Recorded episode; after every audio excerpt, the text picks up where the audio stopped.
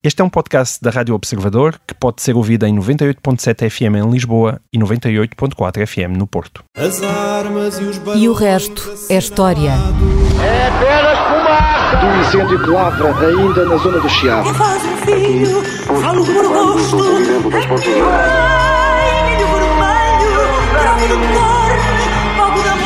quer transformar este país numa ditadura. Não, não. Com João Miguel Tavares e Rui Ramos. Olá, sejam bem-vindos ao 20 episódio de E o Resto é História. O meu nome é João Miguel Tavares e, como sempre, à minha frente tenho o historiador Rui Ramos. Rui, no passado fim de semana foi dominado pela vitória do Flamengo de Jorge Jesus na Taça dos Libertadores. Um, e nós festejamos isto aqui como se fosse o Campeonato Nacional. E, e a popularidade do treinador português é, é tão grande no Brasil que ele está digamos que realizar uma pequena revolução cultural à sua volta, com os brasileiros fascinados com certas expressões, expressões portuguesas ditas por Jorge Jesus, como nós nos fascinávamos no final dos anos 70 com a chegada das primeiras telenovelas da Globo. E a verdade é que enquanto a cultura brasileira sempre entrou em Portugal através dos romances de Jorge Amado, que eram bastante populares, das canções do Chico Buarque, Caetano Veloso e tantas outras pessoas, ou então aí sim um, um fenómeno de massa gigantesco, como foi o caso das telenovelas, o, o Brasil está muito fechado a Portugal ao nível da cultura de massas. E é por isso que em poucos meses Jorge Jesus parece ter tornado o grande embaixador português no Brasil, com as suas conferências de imprensa a passarem legendadas. Elas passam legendadas na televisão brasileira. E a minha pergunta é esta: até que época podemos considerar que Portugal teve algum ascendente cultural sobre o Brasil? E quando é que isso se perdeu por completo ao ponto de terem que legendar um, conversas de portugueses. Quando é que o papel do português no lado de baixo do Equador deixou de ter qualquer espécie de relevância, pelo menos até esta chegada triunfal do nosso Jorge Jesus?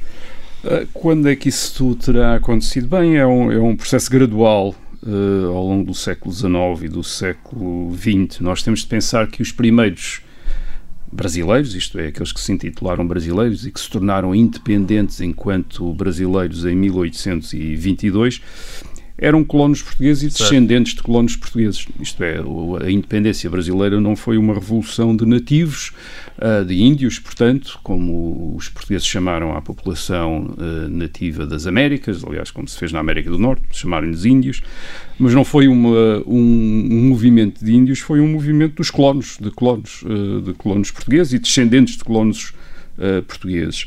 E inicialmente uh, a ligação a Portugal é grande, é grande sobretudo no tempo do Império Brasileiro, entre 1822 e 1889, durante a maior parte do século XIX, quando a dinastia reinante no Brasil Uh, é também a dos Braganças, uh, o Dom Pedro I, que é o Dom Pedro IV de Portugal, e depois Dom Pedro II, o, o filho uh, que é irmão de Dona Maria II e parente dos outros reis portugueses.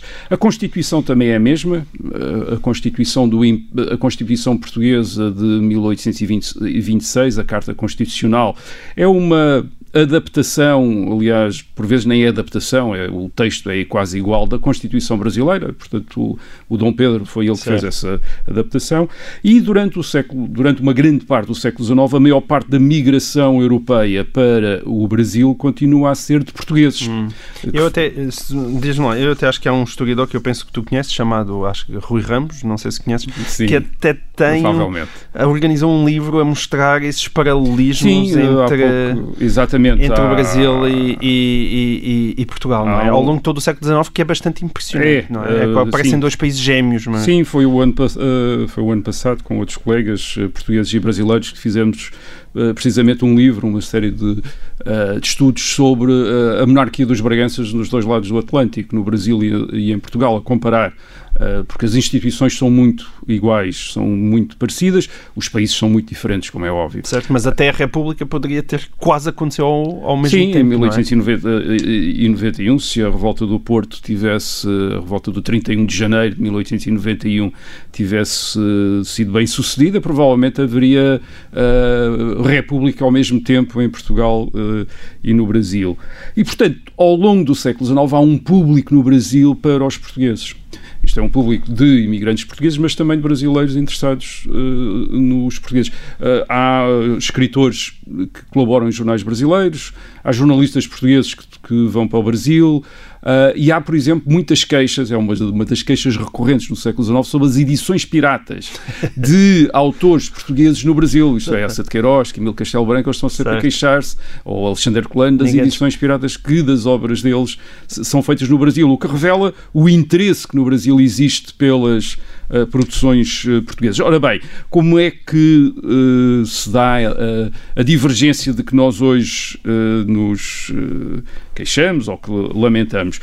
Em primeiro lugar, nós temos a própria... E que é real, atenção. E é real, não é um... estado no Brasil não é má vontade dos brasileiros. Sim. Nós falamos, já me aconteceu, eu estar em São Paulo a falar com, com uma pessoa brasileira Exatamente. e responder em castelhano, ou seja, ele, ele não percebe Aliás, é como os espanhóis também têm dificuldade em nos não é nenhuma vontade, genuinamente. É? É. Uh, isso tem a ver com a evolução linguística do povo português língua. europeu e da maneira como não pronunciamos muitas vogais, etc, etc.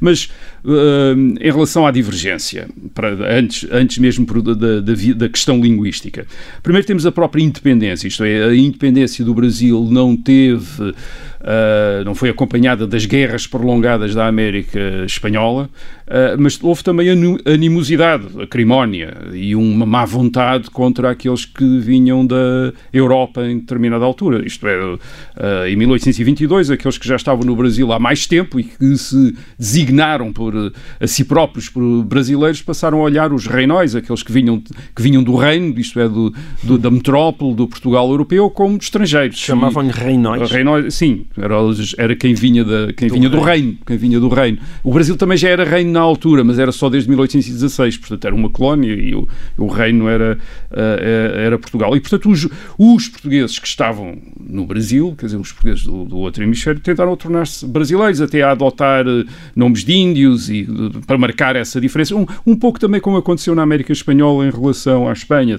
Enfim, também há uma, uma, uma nativização artificial para afirmar. Ainda há pouco tempo e o isso... presidente mexicano queria que os espanhóis pedissem desculpas pela uh, esquecendo-se que ele próprio. Não, é, isto é a grande questão. É, é que não, os espanhóis que estão. Os espanhóis, é exatamente. É descendente dos conquistadores, não somos nós. Exatamente, é que os espanhóis que estão em, é. em Espanha e os portugueses que estão em Portugal não são os colonizadores. Os colonizadores são, são os eles. brasileiros que estão no Brasil, são os colonizadores do Brasil. Quer dizer, eles é que são os verdadeiros colonos e os colonizadores.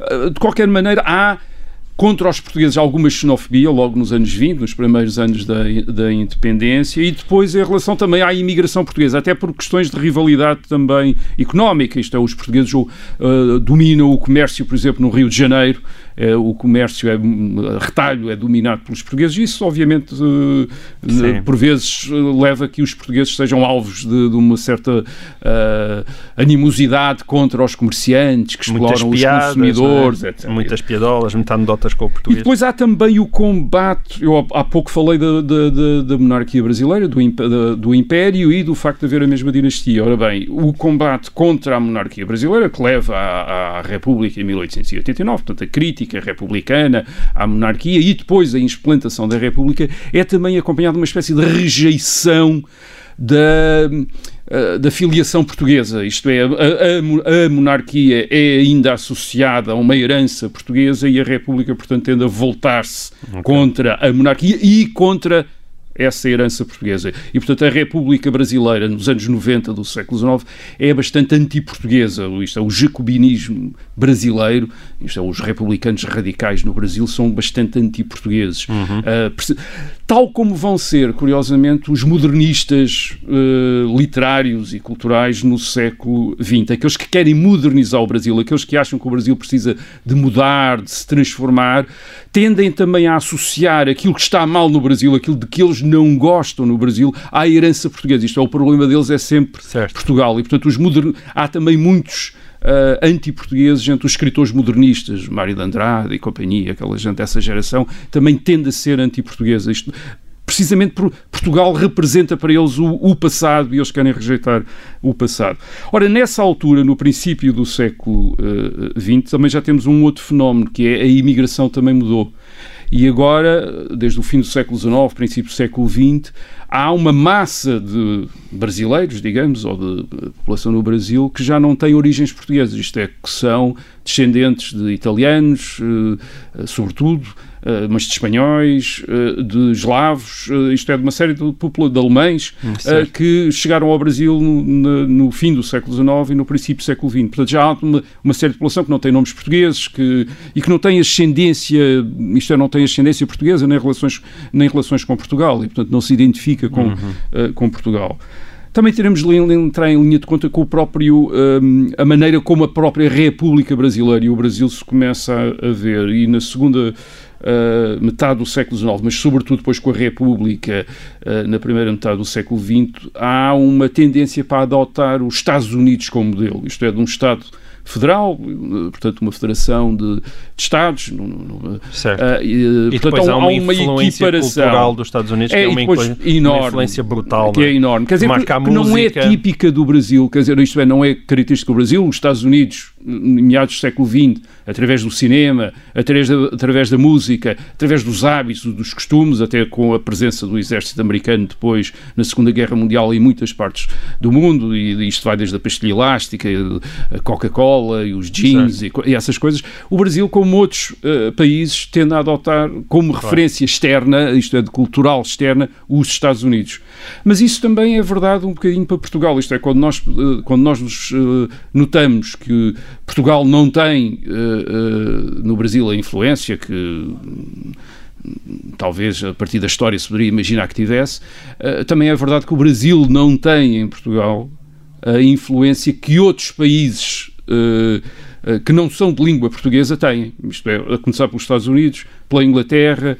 Uh, as telenovelas brasileiras chegaram nos anos 70, mas as séries britânicas, as séries de televisão inglesas tinham chegado com o princípio de nos anos 60 e a maior parte das pessoas lembra-se ainda antes dessa, dessas séries, antes das produções televisivas brasileiras que demoraram algum tempo uh, a chegar e depois se implantaram, mas, mas demoraram algum tempo a chegar. Sim, não, chegaram com força, obviamente. Força brutal, é? uh, uh, e aqui há uma presença, de facto, da literatura e da, e da música brasileira que provavelmente não corresponde à presença da música portuguesa claro. atual no Brasil. Mas isto também tem a ver também com a é dimensão é dos países forte, é? e com a força. Sim, mas isto a é, a presença não é comparável. Sim, por muito não, é verdade. Não, não, é verdade. mas a, a presença a presença que o Brasil tem em, em Portugal é uma presença que não tem não é exatamente igual, mas também tem em França, também tem, isto é a música brasileira, também certo. tem em França e noutros uh, países. Isto é, estamos a falar da dimensão, da diferença que um, um país faz para outro país, isto é, da, da apreciação. Por exemplo, a, a, Bossa Nova é um fenómeno internacional nos anos 50 e, e 60, aquela música, a música brasileira, isto é, chega a Portugal como chega a, a, a adaptações em inglês, aliás, das canções, etc. Aí é, aí é um pouco, então, isto é, nem nós ah, somos... Atenção, aliás, tu estavas a falar dessa ligação Inglaterra, Portugal, Brasil, há este fenómeno absolutamente delicioso que é, eh, aliás, esta canção a propósito de Jorge Jus, aquilo que mais espanta aos portugueses é a expressão mister, porque quando Jorge Jesus chegou ao Brasil, uh, os, os, brasileiros têm, os, os, jogadores brasileiros têm por hábito tratar o treinador como doutor, e ele disse, eu não sou doutor, ninguém me trata como doutor. doutor e Jorge Jesus e disse, em Portugal, não, que é que, então o que é que me chamam? Chamam-me mister. Pois, exato. E, portanto, para, para os brasileiros, que transformaram logo o mister numa canção, que é o oh, mister, mister, que é a nova canção do Flamengo, é, portanto, para não, eles o português significa adotar para treinador uma palavra inglesa. Uma palavra inglesa. Não, a questão aqui é que nem nós somos a Inglaterra, nem o, nem o Brasil é os Estados Unidos também. E, portanto, é óbvio que um, uh, países que aspiram, tal como Portugal e o Brasil, que aspiram ao desenvolvimento, são países que têm este complexo de que querem desenvolver-se, querem modernizar-se, uh, é natural que tomem como referências e que sejam mais impressionados por aqueles países que eles veem como desenvolvidos. Certo. Muito bem. Olha, uh, já que estamos na América do Sul, um, eu proponho que recuperemos uma referência que tu fizeste aqui no programa na semana passada e que eu prometi na altura explorar neste programa e que me parece uma história absolutamente fascinante, que é os conflitos entre Portugal e Espanha pelo controle da margem norte do Rio da Prata, onde hoje fica o Uruguai. Se nós perguntarmos a alguém na rua, saímos daqui e, e fomos fazer esse inquérito, é verdade ou é falso que Portugal conquistou Montevideo, a atual capital do Uruguai, em 1817 e que no século XIX o Uruguai foi português durante meia década. Se nós perguntarmos na rua, sabia que o Uruguai foi português durante meia década? Eu estou convencido que a maior parte das pessoas diria, bem, você está louco para isso, é óbvio que isso é falso. E, no entanto, é mesmo verdade, não é, Rui? Consegues contar-nos um pouco mais sobre esta história do Uruguai português e de nomes que nós hoje, infelizmente, conhecemos tão mal, como a, a colónia do Santíssimo Sacramento ou a província Cisplatina, a província Cisplatina, A que já província fez Cisplatina. parte do Reino de Portugal. É verdade. Eh, E é verdade, o Uruguai começou. eh, Aliás, o Uruguai foi uma colónia portuguesa, foi assim que começou, e creio que, se não, se não estou enganado, que é a única colónia que Portugal não perdeu, porque foi perdida pelo Brasil já depois de- da independência do Brasil em 1800. e, eh, eh, aconteceu essa perda do Uruguai em 1828. O Brasil é independente desde 1822. Bem. Ahm, desde o no século XVIII a monarquia portuguesa dis- disputou com a Espanha ah, a, a região do Rio da Prata. O Rio da Prata é o nome que se dá ao estuário dos grandes rios ah, da América, dois grandes rios da América do Sul, o Rio Uruguai e Paraná, que têm o mesmo estuário Certo. e que fazem aquilo a que os, eh, os europeus chamaram o Rio da Prata. Portanto, aquilo de facto não é um Não é um rio, é um Há- há, estuário. quem acha que é um rio, mas não é de facto um rio, aquilo tem 200, tem uma, uma, uma largura enorme, portanto é, um- é, é de facto um estuário e é o Certo. resultado Sente- da confluência destes rios, Sente que de um chama-se Rio da Prata. Para quem não tem ainda a geografia bem, sente que de um, bem, bem, bem certa, sente que de um lado está Montevideo, no, do lado norte, e do lado sul, Buenos Aires. Não é? Buenos Aires, quer dizer, e, portanto, o, o Uruguai a norte, eh, a Argentina, A a Argentina a sul. Ora bem, no eh, século XVIII, a norte estava a colónia do Sacramento, desde eh, o fim do século XVII, eh, com a, a capital na- numa cidade que hoje se chama Colónia do Sacramento, quer dizer que ainda é, eh, que não era, portanto, a, a capital do Uruguai português, não era Montevideo, era, era a Colónia do Sacramento, e do outro lado a Argentina estava, ou da, ou da, das- da, da, vice-realeza do Rio da Prata, estava eh, Buenos Aires, eh, que, veio, que veio a ser depois a, a capital do, eh, da Argentina. O Uruguai, na altura, chamava-se a Banda Oriental do Rio Uruguai. Portanto, era a parte que estava a oriente do Rio Uruguai e era, eh, dizer, era- estava ocupada, basicamente, até, até quase ao fim do século XVIII, foi eh, território português, isto é, do território, uma extensão do Brasil até ao Rio da Prata.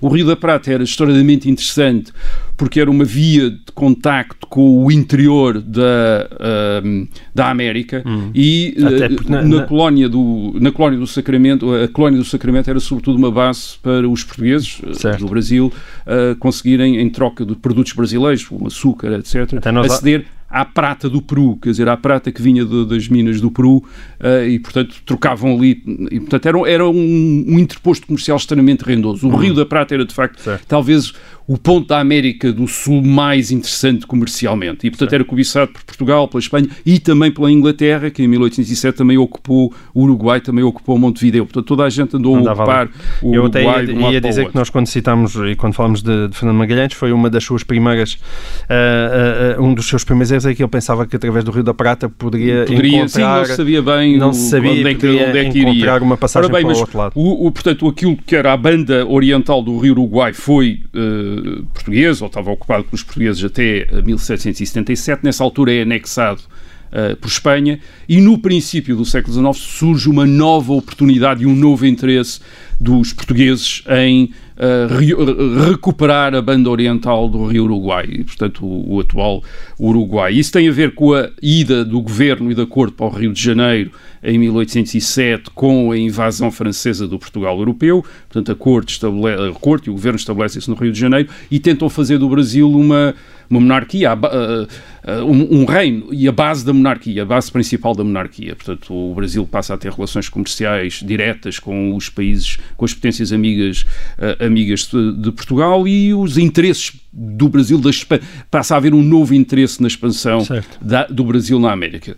Ah, e, isso, e há também uma outra, uma outra dimensão para essa oportunidade, que é o facto de, em Espanha, a família real ter sido aprisionada pelos ah, franceses. Ah, A Espanha é ocupada pelos franceses em 1808 e se leva a uma dissolução do Império Espanhol na América Latina, uma vez que deixa de haver digamos, governo eh, eh, em Espanha, portanto há revoltas, há declarações de independência, etc. Forma-se imediatamente um grande ambiente de anarquia que nós conhecemos como o processo das independências eh, dos países da América Espanhola, mas que na altura era por e simplesmente caudilhos, militares, bandos a tomar conta, a tomar conta das, eh, eh, das uh, das coisas. E, e nesse ambiente, uh, a Corte do, uh, e o Governo do Rio de Janeiro uh, acham que há uma oportunidade de uh, precisamente recuperar a colónia do Sacramento. Então, pega aí. E recuperar... Mantens agora em suspenso Muito essa bem. recuperação da colónia do Sacramento e nós aproveitamos esta oportunidade para ir para um pequeno intervalo,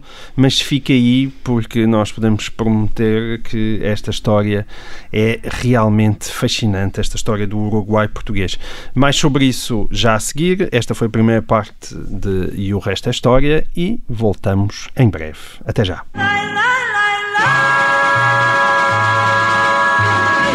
Olá, seja bem-vindo então a esta segunda parte de E o Resto é História. Estamos aqui entusiasmadíssimos a contar a história do Uruguai no tempo em que ele foi português. Rui, onde é que nós íamos? Bem, nós estávamos no princípio uh, do século XIX, uh, depois das invasões, das invasões francesas, o governo e a corte no Rio de Janeiro e interessados em recuperar aquilo que E a tinha sido uma Espanha colónia. em caos, a Espanha tomada em caos por completo, Napoleão e, portanto, Napoleão revoltas contra tomou a Espanha e, e É. deixou de haver autoridade. hum, na América Espanhola. não havia franceses lá, mas também já não havia a autoridade espanhola. Havia ingleses, os ingleses tinham ocupado uh, Montevideo precisamente entre 1807 e 1808 e em 1811 os colonos uh, espanhóis, os espanhóis do Uruguai também se tornam, enfim, uh, revoltam-se e Certo. tentam tornar-se independentes. E aí há uma primeira invasão portuguesa em 1811, 12, há uma primeira tentativa portuguesa de entrar no Uruguai. Uh, não corre como os portugueses queriam, uh, mas cinco anos depois, em 1816, há mesmo uma invasão em forma, com 10 mil homens. Entretanto, Uh, o, no, o governo do Rio de Janeiro tinha mandado vir uma parte do exército português que, está, que já não era necessária na Europa, uma vez que tinham acabado a guerra contra o, as guerras contra os franceses, em 1815, com a paz, uh, com, a, com o afastamento de Napoleão e a paz na Europa, e portanto vem, uma, vem um exército de veteranos, isto é, muito bem treinados, habituados à guerra, vem e que, e que vão ser decisivos na conquista do Uruguai. E em 1816, como é, com cerca de 10 mil homens, começa essa invasão do Uruguai, que leva em 1817 à ocupação de Montevideo e, portanto, à anexação uh, do Uruguai. É uma guerra violenta. Uh, Calcula-se, há uma estimativa que tivesse morrido cerca de 6% da população do Uruguai, portanto Bolas. os portugueses não foram. Era uma população pequenininha, isto quer dizer que houve 4, 4 mil mortos, portanto já é já, uma mas população quatro- de 40 ou 4 mil 50, mortos, mas era, mas era um... é Não, porque houve muita resistência, isto é, os independentistas resistiram à invasão. A, a possibilidade da invasão eh, portuguesa foi também porque hum, as autoridades, as novas autoridades independentes, eh, também independentistas e separatistas da Argentina, ou então, ou, ou como se chamava então, as Províncias Unidas do Rio da Prata, ou da América do Sul, era o nome que a Argentina então tinha, também não gostavam dos independentistas do Uruguai, e portanto deixaram os portugueses entrar no, no Uruguai, porque a Argentina também reivindicava o, eh, o Uruguai. E esta não foi uma guerra popular, não foi uma guerra popular em termos diplomáticos. Todas as potências europeias condenaram Portugal, isto é, acharam que aquilo era uma invasão, uma brutalidade. Ah, a Inglaterra ameaçou mesmo que se a Espanha retaliasse contra Portugal na Europa, não iria proteger Portugal, porque achava que Portugal estava em contra, enfim, a violar Os tratados toda- todos. Todos, tudo o que era tratado e, e a abusar, de, de- abusar de- de- das possibilidades que tinha na, na América devido ao facto da Espanha não estar naquele momento capaz Em de, forma, de se defender. Ahm, e a política também foi muito impopular em Portugal, isto é, no Portugal europeu. E porquê? Porque era preciso mandar tropas para o Uruguai, era preciso mandar dinheiro também para financiar a guerra no Uruguai e era preciso manter em Portugal um grande exército. Uh, que chegou a ter, mesmo depois do fim das guerras com os franceses, 50 mil homens, o que era um exército muito grande para um país do tamanho de Portugal. Uh, nestes anos, provavelmente, uh, Portugal nos- no- no- na Europa era dos países que tinha mais homens em armas, isto é, que tinha um exército Em maior em relação, à sua, população, em relação à sua população. E isso porquê? Porque era preciso proteger o Portugal europeu de alguma retaliação da Espanha. A Espanha não estava na América Espanhola, mas continuava a reivindicar à América Espanhola como parte do seu império, do, da sua, uh, portanto, a, a, reivindicar a sua soberania ali, e via não gostava dos independentistas, quer os da Argentina, quer os do Uruguai, mas também não queria ver Portugal ocupar uh, territórios que reivindicava como, uh, hum. uh, como seus. E para impedir essa uma eventual retaliação espanhola na Península Ibérica contra Portugal, era necessário manter esse grande exército em Portugal. Aliás, todas estas uh, história é uma história aqui pouco conhecida, mas é uma das explicações quer para a Revolução Liberal em Espanha, porque a Revolução Liberal em Espanha, no princípio de 1820, acontece porque o exército que a Espanha está a formar para mandar para a América, para, entre outras coisas, recuperar o Uruguai e, e, enfim, e reocupar aquelas colónias revoltadas, acaba por se revoltar no sul de Espanha porque ninguém quer ir para a América, quer dizer, ninguém, okay. ninguém quer ir para a América, uh, e também uh, em uh, Portugal, onde uh, este enorme exército que era necessário manter em, no Portugal europeu para impedir qualquer aventura espanhola, acaba também por se revoltar em agosto de 1820 e tomar o poder em Portugal. Isto é, os oficiais, os oficiais revoltam-se primeiro no Porto e depois em Lisboa e acabam por dar origem àquilo que nós conhecemos como a Revolução Liberal ou o processo que vai dar à primeira Constituição em 1822. De alguma maneira começa certo. não apenas nas guerras com a França, porque é uma das origens deste exército, mas também na Guerra do Uruguai. E o que é que aconteceu a esses 10 mil homens tão experientes que conquistaram uh, Montevideo depois da independência do próprio Brasil? Depois da independência. Isto é, muitos vêm, alguns deles são uh, militares conhecidos, como, como o general e depois Marshal Duque de Saldanha. Uh, isto é, são gente que... Que lutou lá que lutou no Uruguai, que esteve no, no, chamado Exército do Uruguai, que era assim que o Exército Português no Uruguai era conhecido, era o Exército do Uruguai, e que formou até laços entre si, quer dizer, que se vê que, por exemplo, explica uma parte das lutas liberais, isto é, aquelas solidariedades entre oficiais que estiveram na Guerra do Uruguai, que é uma guerra vitoriosa, quer dizer, uma guerra em que eles derrotaram os independentistas uh, do Uruguai até em batalhas. Aquilo foi uma guerra violenta e que durou bastante tempo, até 1820. É em 1821 que o Uruguai é oficialmente anexado com o nome de província cisplatina. Uh, e depois passa pronto, a fazer a parte. A Cisplatina só durou um ano, não é? É, mas passa mas a fazer é um, parte. É um nome bonito, já é um agora. Nome, é um bonito, é um nome bonito. Passa a, fazer, passa a fazer parte do Império do Brasil, que é o Império do Brasil depois que acaba por perder, isto é o, é o Brasil que acaba por perder não o Uruguai nisso, não em nós. 1828, depois de uma nova revolta independentista, de uma nova guerra, e em que os uruguaios são apoiados pelas Províncias Unidas uh, do Rio da Prata, isto é, pela atual, uh, pela atual Argentina. É uma coisa curiosa, a uh, a, colónia, a cidade da colónia do Sacramento é hoje uma das grandes atrações turísticas do Uruguai. Quer dizer, isto foi reconstruída até, uh, Portugal ajudou. Portanto, é uma cidade portuguesa, quer dizer, é uma cidade portuguesa. E a porta de entrada continua, tem uma grande porta de entrada, nas fortificações, uma grande porta de entrada, onde estão ainda as armas portuguesas. Portanto, a lembrar que é uma cidade portuguesa. E, o, e portanto, o turismo é, tem, tem sobretudo um, muito turismo da Argentina, quer dizer, e, e, e, a ideia é um pouco ver o que é que era uma cidade portuguesa. Isto é, numa América Espanhola, ver uma cidade portuguesa na América Espanhola. Os telhados das casas são diferentes, as casas são. Isso é fascinante. Uma coisa curiosa. Fôssemos nós Hollywood e já haveria 10 filmes Sim, sobre, sobre a Glória do Sacramento. Sacramento e essa guerra. Grande história, Rui. Uh, muito obrigado. Olha, um, a semana passada também ficou marcada pela morte de José Mário Branco, que foi autor de vários hinos que marcaram as décadas de 70 e de 80 e que nós cantamos ainda hoje em dia. E qualquer um de nós uh, tem consciência da importância que a canção popular teve no combate político um, pela democracia portuguesa, sobretudo a partir dos anos 60. Isso foi, não é só português, é, aconteceu um pouco uh, por todo o mundo. E, e, ao ponto da música de intervenção se ter tornado num, num género uhum. próprio e, e, muito relevante. Uh, ora, nós sabemos isto, pelo menos desde que andamos a cantar o Bob Dylan, mas a minha pergunta é esta. E antes disso, não é? E antes disso, em, em, tempos mais recuados, a canção já era um produto politicamente relevante ou essa é uma moda da segunda metade do século XX? Ou seja, a pergunta é basicamente se havia José Mários Brancos uh, no século XIX ou mais para trás do que isso. É, havia José Mários Brancos no século XIX. uh, não, esta utilização política da música de, de, e, sobretudo, de canções e até de canções populares, digamos, ou canções que se pretendem populares, que querem ser populares, não é recente. Uh, para não recuar muito, nós temos, por exemplo, a Revolução Francesa, porque é talvez de 1789, que é talvez mais conhecida dos nossos ouvintes, e é feita de canções, de hinos e de marchas que são conhecidos até, até hoje, isto é, desde o Sairá, a Carmagnol e a Marselhesa, quer dizer, que é também uma canção, uma, um hino, uma marcha, uh, uma marcha uh, feita pela, escrita na altura para animar os revolucionários, para animar neste malta, caso os militares, feita para os, animar os a malta, militares não? revolucionários, bem, de- os militares revolucionários franceses.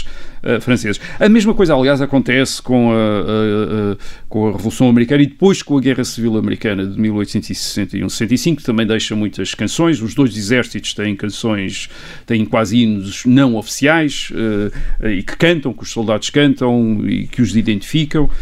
Um, e, e os movimentos fascistas e comunistas do século XX, todos eles estão associados a canções, a hinos, a marchas. Uh, Hoje na internet consegue-se ter acesso a uma parte desse espólio musical ou em gravações da época ou em gravações uh, recentes. E o mesmo aconteceu em Portugal, isto é, a Revolução Liber- Liberal Portuguesa também deixou uh, bastantes uh, canções e hinos, hoje mais ou menos esquecidos, mas uh, como por exemplo a, a canção miguelista O Rei Chegou, que era uma das canções mais uh, conhecidas, ou É uma pena tu não saberes trauteá-la, Rui. Seria um não, grande não, movimento. ele- mas o, rei teus- chegou, o rei chegou em Belém, desembarcou sim, não consigo, não entre sou os teus- propriamente. entre os teus talentos não, Não, está, não sou o Zé Mário Branco, não sou o Zé É uma Mário pena, Branco da história, não. podemos combinar, eu trago uma guitarra para aqui. e- Podíamos e- trazer um dia e faz mostramos ou arranjamos uma gravação para. Mas tu, tu cantas e, portanto, Oh, talvez, e bem. talvez possas ensaiar o Rei O rei Chegou. chegou, vamos, o Rei Chegou. vamos a isso. E, Tipo, e quando- um dia cantá-lo aqui. Exato, quando chegamos Um ao programa cantá-lo aqui. 100, eu trago a guitarra. Mas há umas gravações na- na-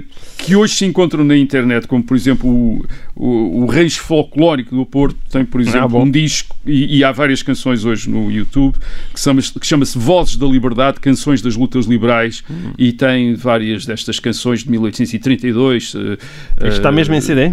Uh, não sei se há em CD, pelo menos eu encontrei na internet. Estas, Mas é possível estes encontrar. É, talvez, talvez, não sei. Isso é não, não sei. Uh, isto isto com, as guerra, com as guerras liberais dos anos 20 e 30, mas o mesmo acontece com a Revolução da Maria da Fonte, com o hino da Maria da Fonte. Certo. Também, que esse era conhecido. Eu acho que algumas das canções desta época foram depois gravadas pelo José Afonso, quer dizer, que tem no, no disco. No Salvo erro, Fura? o Fura Fura tem algumas das contra os Cabrais, etc. Certo, tem, certo, certo, tem tem, estas sim, canções. É tem. de um espetáculo, aliás, era de um espetáculo Mas uh, eu dá-me ideia que teatro e depois E, por acaso, depois estás a dizer é que não é as letras. composições de Afonso, sim, as mas, letras. Quer dizer, as letras. Olha, uma bem, vou ver isso lá na minha discografia. E a quando do. Sim, podemos confirmar isso agora. o- uh, uh, e a quando do Ultimato em 1890, Uhum.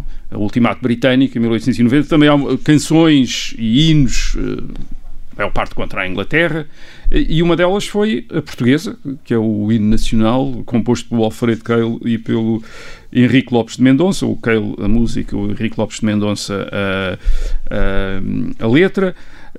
Estas letras e músicas depois eram vendidas na rua, quer dizer, portanto não havia discos, quer Certo. dizer, e, portanto eram vendidas na rua Mas é e verdade, em trauteadas. alfarrabistas muitas vezes encontramos aqueles as pautas, com exato, as pautas. as pautas e as letras para as pessoas cantarem Hum. em casa ou nos eh, bares.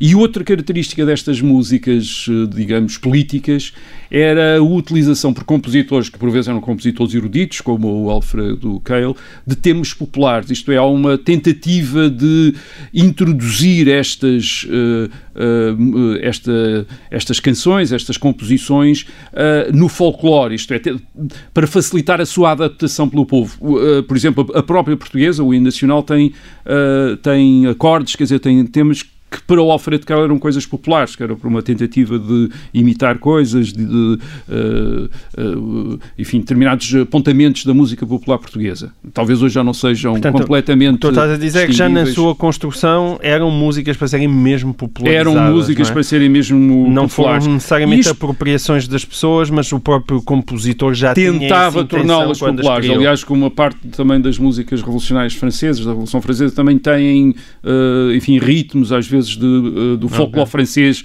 Era uma tentativa de. Uh, ou, ou, por vezes eu, eu, penso, não estudei isto, mas penso, por exemplo, no caso de, daquelas canções de, das guerras liberais, algumas delas eram mesmo adapta eram letras adaptadas a, a temas musicais populares, hum. de, portanto, de viras e essas coisas, esses, essas uh, formas musicais populares com letras políticas, quer dizer, com, hum. com letras políticas. Porque, por vezes, porque, enfim, uh, uh, porque era uma maneira de, enfim, de fazer chegar, como hoje se diria, uma mensagem às pessoas e, e levar. Povo, e isto tinha a ver, quer dizer, isto não acontece por acaso, isto tem a maneira, isto tem a ver com o facto de a política, por um lado, ser pensada nesta época, na Revolução, desde a Revolução Francesa, no século XIX, no século XX, com a política ser pensada como algo de coletivo, isto é, já não é uma política de gabinete e de aristocratas na corte, como no, uh, acontecia no antigo regime, é uma política de ruas, é uma política de praças, é uma política em que se mobiliza a população e a, e a música, a, a, o hino, a canção, a marcha é uma forma de unir as pessoas, quer dizer, de, de, de, das pessoas estarem em sintonia a cantar, portanto, é como o canto coral, quer dizer, das pessoas estarem a cantar. Uh, isso acontecia na religião, as pessoas estavam habituadas a cantar na, na, nas igrejas, hinos e, e, e, nas procissões, etc. E, portanto, a política aqui tem esta dimensão religiosa também, isto é, de unir, mobilizar, uh, levar as pessoas a, a hum. sentirem-se juntas e, e uh, a canção, a música é uma maneira de as unir. Aliás, uma grande parte das composições revolucionárias francesas estão associadas aos, uh, às festas cívicas que as autoridades revolucionárias, logo desde 1789, logo desde o princípio, organizam como uma espécie de alternativa às festas religiosas, ou uma complementar das festas religiosas. E, portanto, também há hinos, também há momentos solenes, é composta música erudita, mas também estas uh, canções populares. Esta ligação entre a política e a música é tão grande que em 1826, quando o imperador do Brasil, nesse, e, e então também rei de Portugal, uh, Dom Pedro, Dom Pedro IV de Portugal, Dom Pedro I do Brasil, naquele, naquele espaço, naqueles dias, naquelas semanas em que foi simultaneamente Imperador do Brasil e Rei de Portugal, tratou de, dos destinos do Reino de Portugal. E uma das coisas que fez foi, uh, uh, falámos aqui, aqui há pouco, de, ou no início do programa, da Constituição Portuguesa, a Carta Constitucional de 1826, que é composta pelo Dom Pedro e, pela, e por um colaborador.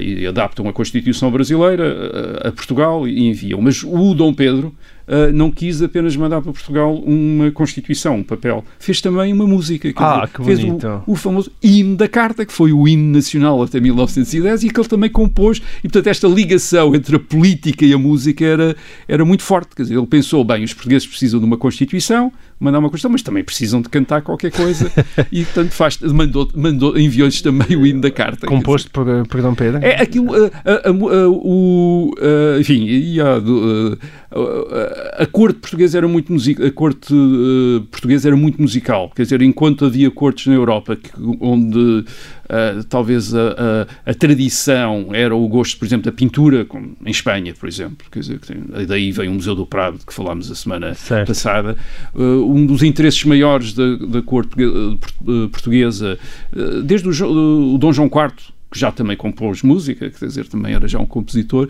é a música. Isto é o Dom Luís, uh, o rei Dom Luís no século XIX, todos os reis são, uh, têm, uh, tocam instrumentos, etc. Portanto, os Braganças são uma dinastia musical, eram uma dinastia ah. muito musical, quer dizer.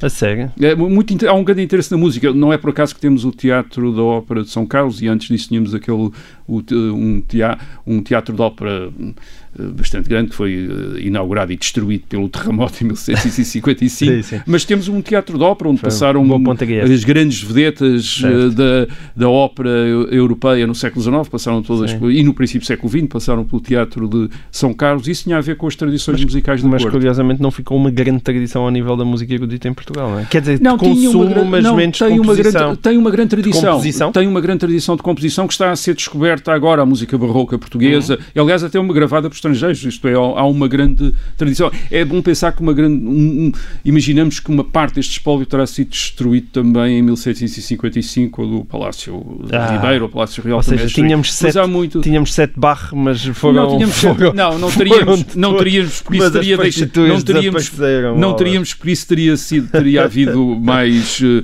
não, mas temos, temos vários, Deixa- Deixa-nos viver com essa ideia. é, exato, mas temos, não, mas temos vários co- compositores estimáveis e que hoje existem em gravações eh, internacionais, isto é, do século XVII, do, eh, do século XVIII, portanto há uma tradição musical eh, portuguesa que era de, de música eh, de igreja e música que era consumida também na, na corte bastante importante e que tinha a ver com os gostos, Bom, com os gostos da, Mas, da- eh, com os ok. gostos da corte ficamos portuguesa. pelo menos consolados a saber que já houve muitos Zé Márias Brancos ao, ao longo Sim, da, história, da história de Portugal. Isso houve. Olha, nós tínhamos aqui mais uma ótima pergunta que me metia, é uma pergunta de um, Já- de um, de um ouvinte, eh, do Francisco Lima, pai do Rodrigo, não é? pai do, deste Talvez grande tenhamos de participante na próxima, Sim, na mas próxima vai, semana. mete é? aviões, mete a Segunda Guerra Mundial e é, é uma grande, grande história, mas até para nós não estamos a, a estraçalhar uma grande história em pouco tempo, eh, vamos ter que a deixar para a próxima semana. Fica, e, para a próxima, fica prometida fica, para a fica próxima prometido, semana. mete praias, eh, nazis, eh, Tudo. aviões, tudo o que é bom. Portanto, não se esqueçam de, de para a semana voltarem aqui para o 21 episódio do Resto da História. Este foi o episódio 20 que termina desta maneira. Muito obrigado por terem estado aí a ouvir e já sabem que hum, quando quiserem enviar as vossas perguntas há sempre um mail à disposição história.observador.pt Muito obrigado e até para a semana.